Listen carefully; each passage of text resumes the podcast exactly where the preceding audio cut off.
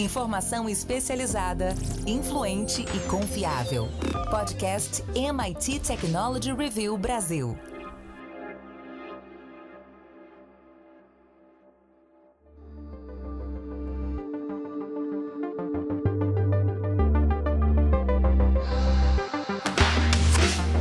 Olá, eu sou André Miceli e esse é mais um podcast da MIT Technology Review Brasil. Hoje eu, Rafael Coimbra e Carlos Aros vamos falar sobre o futuro das redes sociais. O Twitter lançou recentemente uma funcionalidade de tweets por voz, permitindo que os usuários incorporassem esse recurso diretamente na sua linha do tempo.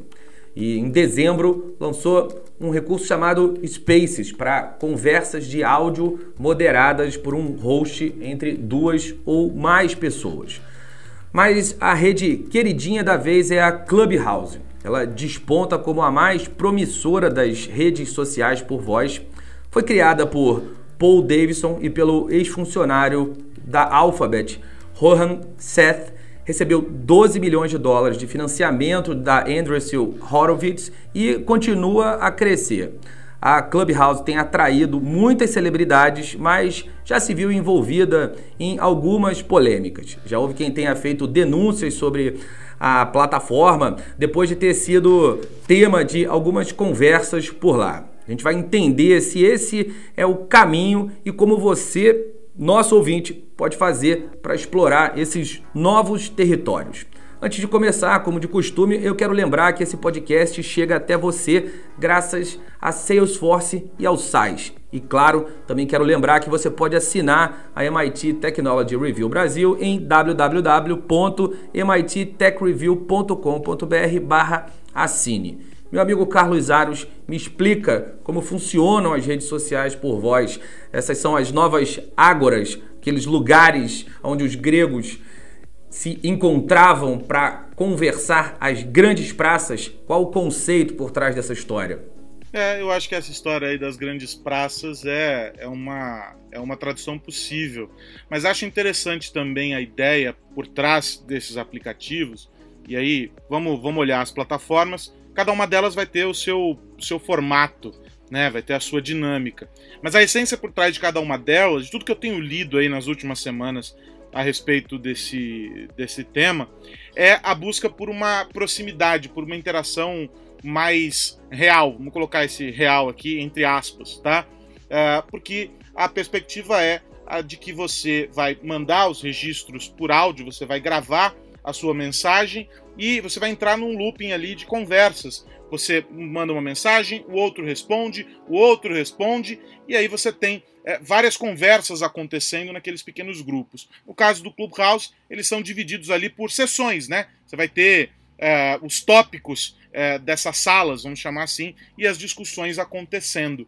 Isso tem oferecido para uma parte dos usuários a perspectiva uh, de uma interação mais calorosa, mais real, do que simplesmente escrever uma mensagem uh, de texto e, e, carregar toda a subjetividade que a escrita e a leitura, a interpretação do que está escrito uh, trazem. E aí você tem essa nova dinâmica. Surgem também questionamentos a respeito da moderação, uma vez que moderar uh, um, um, uma, um chat por áudio é muito mais complexo do que fazer filtros em cima de textos. Esse, aliás, também é o desafio da indexação uh, do nosso glorioso amigo Google com as pesquisas por voz. Né? Melhorou muito ao longo dos últimos anos. Hoje já tem um crescimento aí bem importante é, na base aí dos mais de 40% Uh, de, de, de, de, pessoas que fazem essa, esse tipo de, pesquisa por voz, mas ainda é algo que vem sendo trabalhado pelas plataformas por força desse desafio técnico. No caso dessas plataformas, eu não sei vocês, aí eu quero ouvir vocês, mas eu não, não, não acho uh, que o, o desafio seja é, somente o da moderação, mas a gente vai chegar numa situação em que todo mundo vai falar, vai falar, vai falar, vai falar e assim como aconteceu em outras redes sociais, em outros formatos, ninguém vai se ouvir. Olha, antes de dar minha opinião, eu queria fazer um apelo aqui para quem tiver um convite para o Clubhouse, por favor me mande. Porque por enquanto é um clubinho fechado, não é qualquer é, um que pode acessar. Também. Então eu estou aqui pedindo, né, para fins jornalísticos de teste, que por favor, quem tem o convite, me convide. A mesma coisa vale para os Spaces do Twitter. Eu também pedi lá na rede, quem tiver, quem conhecer alguém lá do Twitter, por favor, pede para me adicionar para eu fazer um teste. Eu tô louco para experimentar essas novas formas de comunicação. O fato é que, além de tudo isso que, que o Arius falou, eu acho que é importante a gente considerar uma questão de temporalidade. Se a gente for lembrar, quando os telefones surgiram, né, os primeiros, a gente não tinha muita conexão com a internet, a gente falava em tempo real, né? Uma pessoa ligava para outra e conversava ali em tempo real. Quando o smartphone vem com os aplicativos de conversa ou as próprias redes sociais, a gente transforma essa comunicação que era feita ao vivo numa comunicação assíncrona. Você manda um áudio no momento, a pessoa responde no, no outro, você passou a consumir conteúdo em tempos variáveis, cada qual no seu quadrado. Isso é maravilhoso porque né, amplia a nossa chance de ter informações da maneira que a gente quiser, na hora e no local que a gente quiser. Por outro lado, perdemos um pouco desse dessa conexão que só o ao vivo, só o tempo real tem. A gente está aqui gravando o nosso podcast, nós três conectados. É completamente diferente se a gente tivesse cada um mandando um áudio para outra pessoa. E eu acho que é isso que essas novas formas estão tentando suprir. É essa sensação de caramba, estou participando de uma coisa que está acontecendo agora. É a mesma coisa quando você está assistindo uma partida de futebol, uma final de um campeonato, todo mundo ali ao mesmo tempo comentando, se emocionando com aquele tipo de evento. Então, acho que o ao vivo ele vai ter esse lado positivo. Então, o Clubhouse ou o Twitter Spaces é, é, funciona ele como se fosse um podcast ao vivo, né, onde você permite que outras pessoas participem da conversa. Por outro lado, esse benefício vai trazer esse risco, que é o risco de tudo que acontece ao vivo. Ou seja, pode entrar alguém ali e falar uma besteira, uh, a, a, fazer algum tipo de comentário totalmente impertinente, né? inclusive infringindo leis, é, incitando ódio, racismo, seja lá o que for, e isso vai ficar a cargo desse moderador. E aí a gente volta para a discussão de sempre de rede social. Quem decide o que é certo, o que é errado? Mais uma função aí para os moderadores decidirem. Mas eu, eu tenho um, só um, um, um, ponto sobre essa, essa questão. É, não é nada diferente do que acontece é, no, no formato que a gente se acostumou a entender como uma rede social, né? em que as mensagens têm esse tempo é, diferente, carregam esse delay aí na interação. É, vai surgir alguém que vai dizer uma abobrinha, assim como alguém entraria numa mesa de bar e, faria, e falaria uma bobagem, um impropério, qualquer coisa uh, do gênero. Né? Eu não vejo como isso, uh, como isso aumenta o risco. Eu acho que ele expõe muito mais a pessoa, talvez. Uh, né? Você consegue identificar ela ali de uma maneira mais clara e com a intenção que ela está carregando para que ela fala. Porque uma coisa é o texto escrito, uma coisa é você mandar alguém para aquele lugar e, e, isso está escrito e de repente você vai dizer não, poxa, era uma piada, está escrito. O texto ele não carrega nenhum tipo de emoção, né? E aí você pode dar a, a tua nuance, a tua interpretação. Agora aquilo que está dito, mandar alguém para aquele lugar, a depender da sua entonação, não é? Da, do, do, do teu esforço ao dizer aquilo, pode carregar um sem número de possibilidades de sentidos. Né? Tem um pouco mais de, de peso sobre quem emite a mensagem, talvez. Não sei se vocês veem dessa maneira. Eu vejo ah, na, os estudos de intranet, é claro que a intranet, por definição, é um ambiente muito mais controlado, mas os estudos em intranet mostram que o impacto da presença da foto no perfil dos colaboradores muda completamente o comportamento desses colaboradores nos comentários que eles fazem sobre a empresa. Evidentemente, como eu falei, é um ambiente mais controlado, mas a simples presença da imagem da pessoa, mesmo que exista o nome, a matrícula da pessoa, que ela já seja identificada dentro daquele contexto é, social onde é, ela trabalha e ela já esteja de alguma forma ali também sujeita às implicações da manifestação da sua opinião, quando se coloca a foto dela do lado das postagens que ela vai fazer na intranet, o comportamento dessa pessoa muda. É, eu imagino que isso vá acontecer também é, com a voz, até porque, é, como você disse, Aros, não é só uma questão do emissor da mensagem, mas também do receptor. Muitas vezes o humor de quem lê muda completamente a mensagem que foi passada. Ah, quando a gente ouvir a voz de quem está emitindo aquela mensagem, sem dúvida nenhuma, essa interpretação vai ser muito mais precisa. A gente vai conseguir entender muito melhor aquilo que quem emitiu a mensagem, a ideia que aquela pessoa queria passar. Até há pouco tempo atrás, é, quando a gente é, pensava nessa interação né, com, com comando por voz é, com qualquer aparelho que fosse, mesmo celular, você, é, em vez de colocá-lo no, no, ouvido, você simplesmente apontar ali para o microfone e fazer um comando, isso causava estranheza em muita gente. Né? E eu acho que a gente está chegando num momento, e plataformas como Clubhouse, o próprio Space, né, como o Rafa mencionou, aliás, estou nessa também, viu, Rafa? Queria fazer parte desse clube seleto. É, essas, essas plataformas elas, elas são a cereja do bolo de, um, de uma construção aí de alguns anos, poucos anos na verdade, a gente está falando de um, de um, intervalo de tempo aí bastante curto, uh, em que as pessoas foram aprendendo e foram estimuladas a interagir mais uh, e descobriram que elas ganham uh, um, um poder muito maior nessa interação com a máquina e com as outras pessoas a partir do comando de voz. Se a gente lembrar quando surgiram os recursos de mandar mensagem de áudio nas plataformas, as pessoas costumavam mandar. Eu tenho conheço pessoas que usam o WhatsApp como um walkie-talkie. Elas basicamente nunca escreveram, talvez, no WhatsApp algo muito mais longo do que um ok. O resto é um áudio. Né? Talvez porque não se sinta confortável escrevendo, porque reconheça algumas limitações no, no, no próprio conhecimento uh, uh, da escrita, e aí se sente mais à vontade falando. Né? A fala ela não tem essas barreiras, a não ser que você mude de língua, e aí você vai encontrar uma certa dificuldade. Mas entre grupos ali, comunidades é, próximas, você não vai ter essa dificuldade. É mais democrático. Então, quando a gente propõe, né, o, o artigo falar do, do, sobre as redes sociais, propondo esse futuro e tudo mais, é, é, isso já vinha acontecendo em outros universos e as redes sociais só vieram para dizer chegou, as pessoas já estão acostumadas a isso.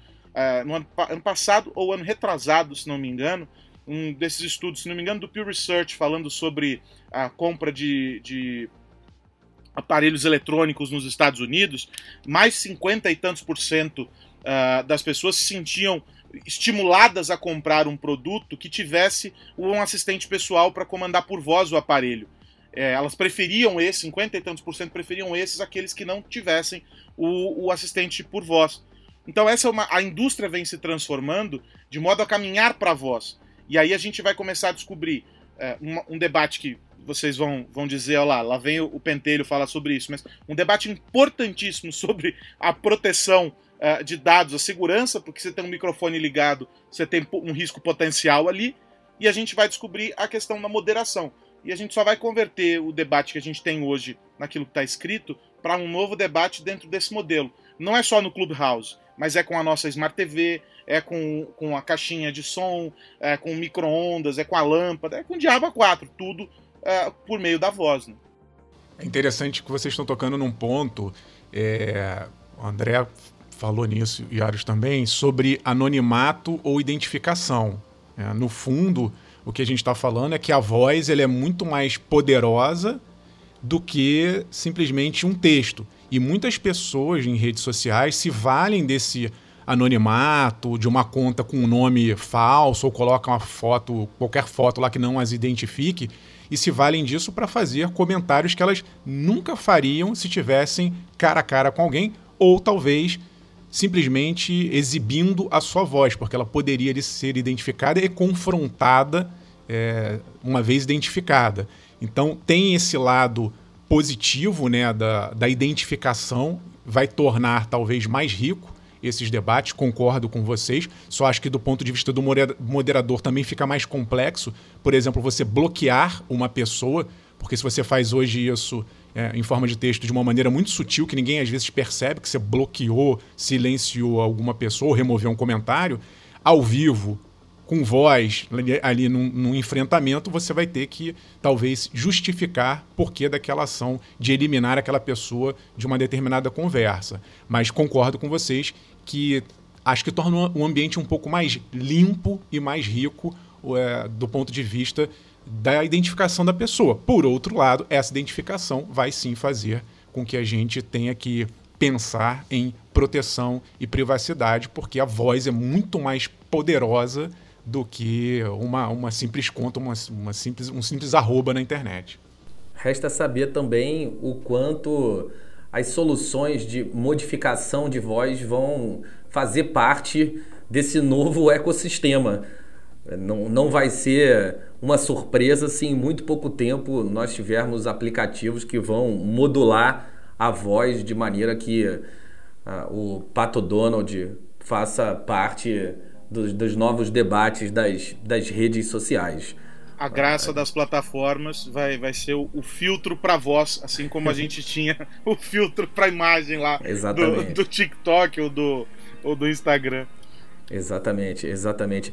E um outro ponto que, que fico aqui pensando é como nosso amigo Mark Zuckerberg vai se comportar diante disso. Ele tem é, manifestado sempre essa, é, é, essa prática de, de alguma maneira, ou através de aquisições, ou implementando funcionalidades, mas sim de replicar esse tipo de funcionalidade que vem fazendo sucesso em outras redes sociais. Tem sido recorrentemente dessa forma.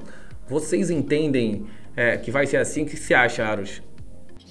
Eu acho que o, o Mark Zuckerberg ele tem um problemão na mão, André.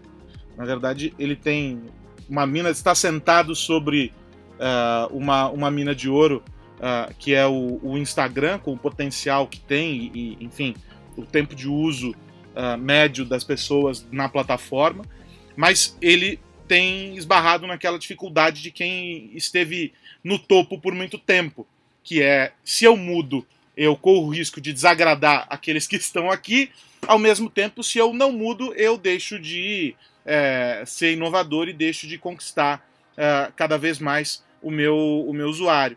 As várias tentativas ao longo dos últimos anos uh, dele nas mais variadas plataformas uh, de replicar aquilo que o mercado veio colocando, elas foram bem sucedidas pelo tamanho da base, as pessoas aceitam.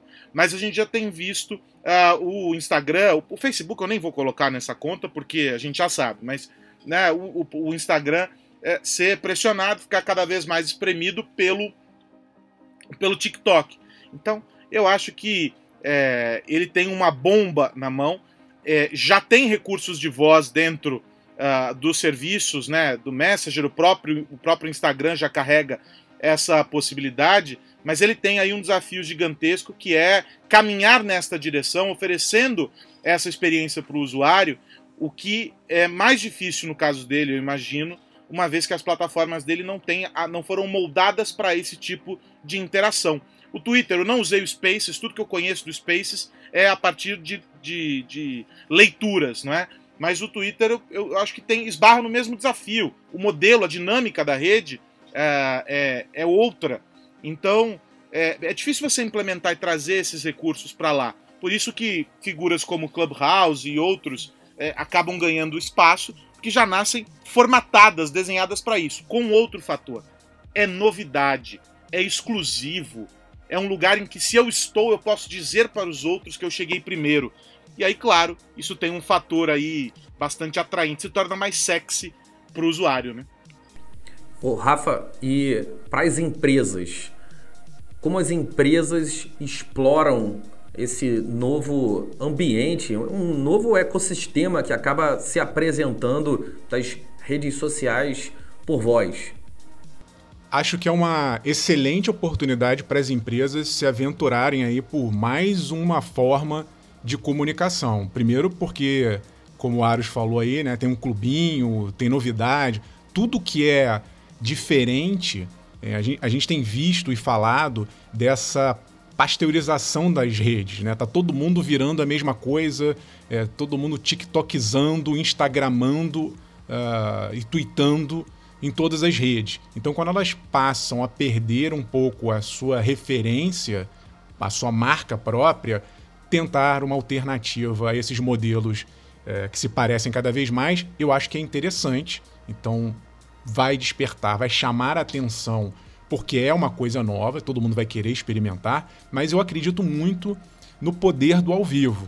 Eu falei isso ali no início do nosso podcast, acho que isso vale como um catalisador. As pessoas têm sentido falta de não só é, ter uma autenticidade que o ao vivo dá, né, que não tem uma maquiagem ali, uma pós-produção, não tem filtro depois que você coloque, é ao vivo, mas também de participar, né, de colaborar, de ter aquele, aquela sensação de pertencer a uma tribo, a uma rede. E eu acho que as marcas que souberem conduzir bem esse processo, dando não só informação, mas ouvindo mais os clientes, elas vão sair na frente e vão ter muito a ganhar com esse tipo de formato.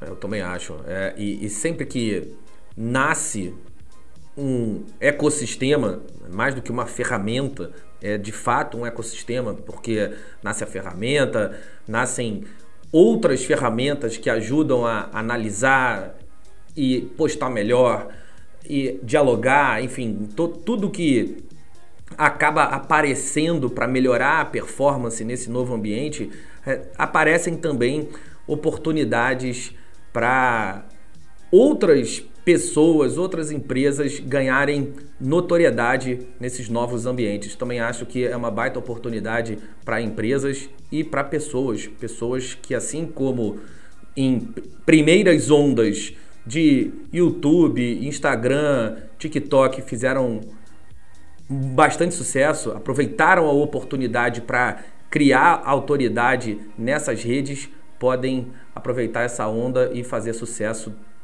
nessa, nessa onda de voz que começa a aparecer agora com mais força também. Pessoal, eu voltei aqui para dizer que depois que a gente gravou esse podcast, a gente entrou no Clubhouse. No dia 5 de fevereiro, eu, Carlos Aros e Rafael Coimbra começamos a testar a ferramenta. E as nossas impressões são muito legais. Existe um desafio que precisa ser resolvido, que é o de criar diálogos efetivamente. Muitas salas têm muito poucas pessoas falando e várias outras ouvindo. Se os diálogos forem criados, o Clubhouse tem tudo para desafiar as grandes redes sociais e dar muita dor de cabeça para os maiores players do mercado. A Technology Review certamente vai estar por lá e nós vamos continuar por aqui debatendo o caminho dos negócios digitais. O que mais você precisa saber? Meus amigos, vou virar a chave e perguntar para o meu amigo Carlos Aros como sempre, no que temos que ficar de olho nessa semana. Vamos ficar atentos à gloriosa Apple, que já caminha a passos aceleradíssimos para o desenvolvimento do seu próprio carro. Já se sabe a partir de é, notícias que foram sendo veiculadas aí ao longo das últimas semanas, não é? Aquela turma que fica vasculhando é, documentos já identificou que o carro será elétrico e muito provavelmente também autônomo. Mas aí já se sabe que a Apple fechou uh, uma parceria com a, com a Kia e colocou dinheiro, bastante dinheiro, algo aí convertendo para reais, algo em torno de 15 bilhões de reais. Vocês vão dizer, é bastante dinheiro para você, seu pobre Carlos Aros. Para a Apple é nada, é troco de pinga.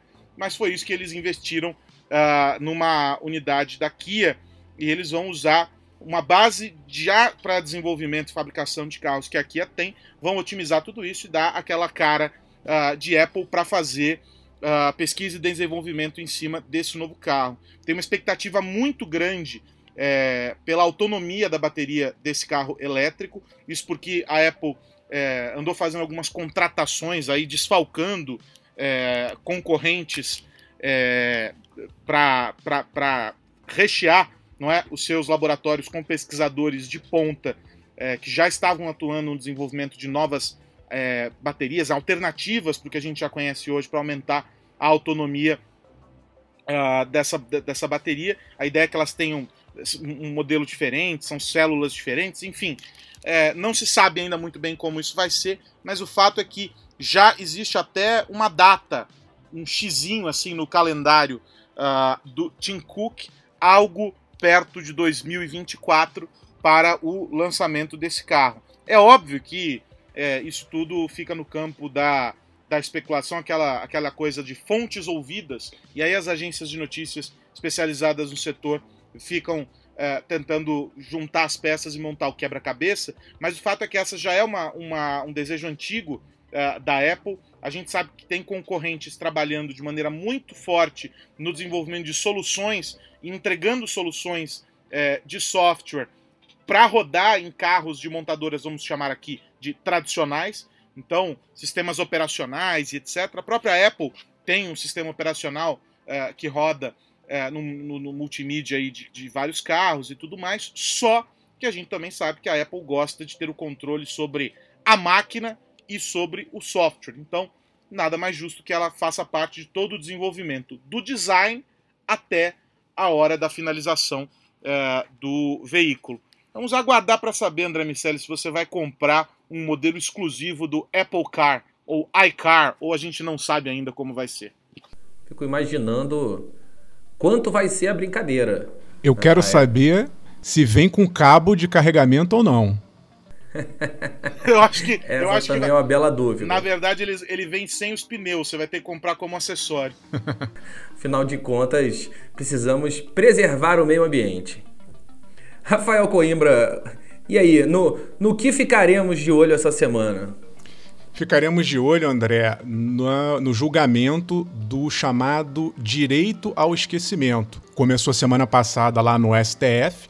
O direito ao esquecimento é aquela, aquele, aquela decisão que vai ser tomada em que, por exemplo, aqui no caso do Brasil, uma pessoa poderia pedir para os meios de comunicação de massa apagarem o passado. A alegação é que coisas que aconteceram muitos anos atrás não têm mais relevância hoje e acabam prejudicando as pessoas toda vez que esses casos vêm à tona. Né? Aqui no Brasil, essa ação foi movida por uma família de uma mulher que foi assassinada e depois a TV Globo exibiu um programa relembrando o caso. A família se sentiu incomodada, prejudicada por ter as pessoas terem voltado a falar nesse caso e pediu que fosse apagado, né? literalmente apagar o passado da pessoa.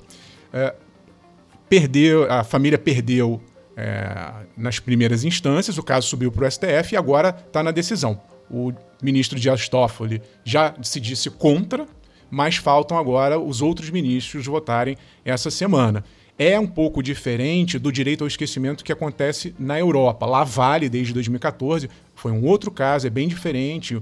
Um espanhol que também cometeu um erro no passado e ele reclamava que toda vez que alguém gulgava o nome dele, acabava batendo ali. O primeiro resultado era algo que tinha acontecido muito tempo atrás e isso prejudicava a vida dele. Então, na Europa, o, você pode pedir para que os mecanismos de busca não indexem a sua história, né? Não coloquem, não subam no ranking ali como se fosse uma coisa é, prioritária, uma vez que isso aconteceu lá atrás. Então, não apagou o passado desse homem, mas ele também não aparece ali nos primeiros resultados de busca. Isso só vale na Europa. Aqui no Brasil é diferente, é mais ampla, é uma discussão maior.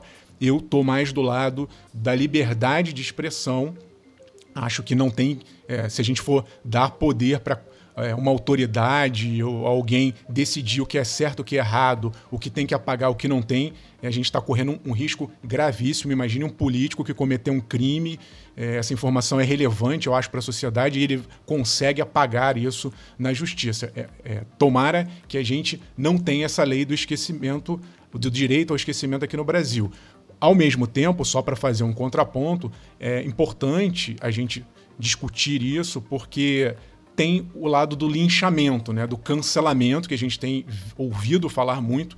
Então, esses algoritmos, às vezes, eles dão peso a coisas que realmente a pessoa errou, se arrependeu, é, deveria ficar um pouco mais é, oculto, não apagado, mas o peso que se dá a determinadas coisas que aconteceram lá atrás. E aí a gente volta sempre a essa discussão de algoritmo, de tribunal da internet, de linchamento. Então, só para a gente pensar em como o digital mudou também, né? Quase que a gente não, não, não pudesse esquecer o, o nosso passado. Quem não cometeu um erro e quer deixar isso um pouco para trás.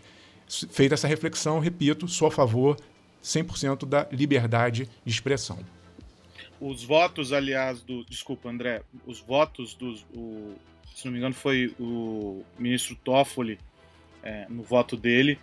É, ele fez várias ressalvas e, citou uma vasta é, literatura a respeito do tema, que é muito, muito, muito complexo. Também estou com o Rafa com, sobre a liberdade de expressão. É, e há é, uma série de nuances, e é, acho que é esse o olhar que todos nós devemos ter sobre esse julgamento é, para as excepcionalidades, para a gente olhar alguns casos em que há efetivamente uh, prejuízos. E a gente não pode confundir jamais a ideia por trás desse conceito uh, do direito ao esquecimento uh, com um outro debate que ocorre em paralelo sobre combater a desinformação, sobre notícias falsas e etc. No caso do direito ao esquecimento, nós estamos falando de episódios uh, que efetivamente ocorreram, que tiveram, nos casos em que houve, houve é, envolvimento judicial, trânsito em julgado, tudo aquilo aconteceu, tá tudo bonitinho. E aí é basicamente a decisão da justiça sobre o direito ao esquecimento daquele fato, é como se a nossa interpretação fosse: temos um, um grande livro de registros e nós arrancamos uma página dele, e aí você tem a página anterior, você tem a próxima, mas você não tem aquele capítulo em específico. É disso que se trata. E aí a gente precisa olhar é, todas as nuances disso. É um julgamento muito complexo. E aí queria deixar aqui uma, uma, uma sugestão de um livro uh, da doutora Viviane Nóbrega Maldonado. É um livro de 2017, 2018, que chama-se Direito ao Esquecimento. Ele traz uma série de reflexões, traz uma série de contextualizações importantes e ainda muito pertinentes para entender o que diabos é isso uh, do direito ao esquecimento que agora está sendo debatido uh, no nosso Supremo. É isso. Há de se destacar que, se por um lado, sem dúvida nenhuma, uh, o direito e a liberdade de expressão precisam ser preservados, a gente também precisa de isonomia. Não pode existir excesso de poder pelo lado das redes sociais ou de qualquer é, instrumento de mídia de maneira a, a coibir a qualquer tipo de informação que possa manipular a sociedade. Meus amigos, a nossa segunda edição já chegou. Você pode conferir lá em www.mittechreview.com.br. Antes de me despedir, eu lembro que esse podcast é um oferecimento do SAIS e da Salesforce. Rafael Coimbra, meu amigo, até semana que vem. Abraço, André, Aros, deixando aqui um convite para quem está nos ouvindo de acompanhar o Future Compute. É um evento bacana que vai acontecer no MIT, em inglês, vai ser remoto, é, quarta e quinta-feira. Um evento que vai discutir a combinação da computação com 5G, inteligência artificial, internet das coisas, computação em nuvem, o que tem de mais de tendência no campo da computação de ponta. Eu vou estar acompanhando o evento, vou estar fazendo reportagens para a Technology Review Brasil e também para os nossos clientes exclusivos ali. A gente está preparando um material exclusivo para quem assinar a nossa newsletter, a nossa revista, venha fazer parte da, da nossa comunidade MIT Technology Review Brasil. É isso. Quem é VIP, os assinantes do nosso plano VIP terão uma, um conteúdo adicional sobre não só esse, né, não só o Future Compute, ah, mas também todos os eventos da Technology Review americana.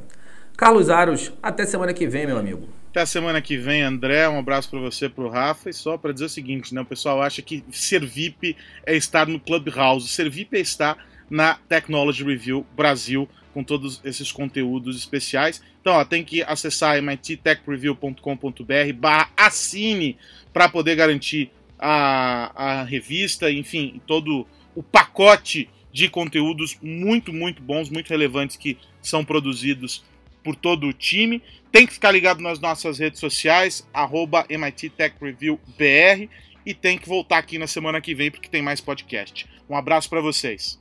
É isso, semana que vem temos um encontro marcado aqui mesmo no podcast da MIT Technology Review Brasil. Um abraço para você que nos ouve. Tchau.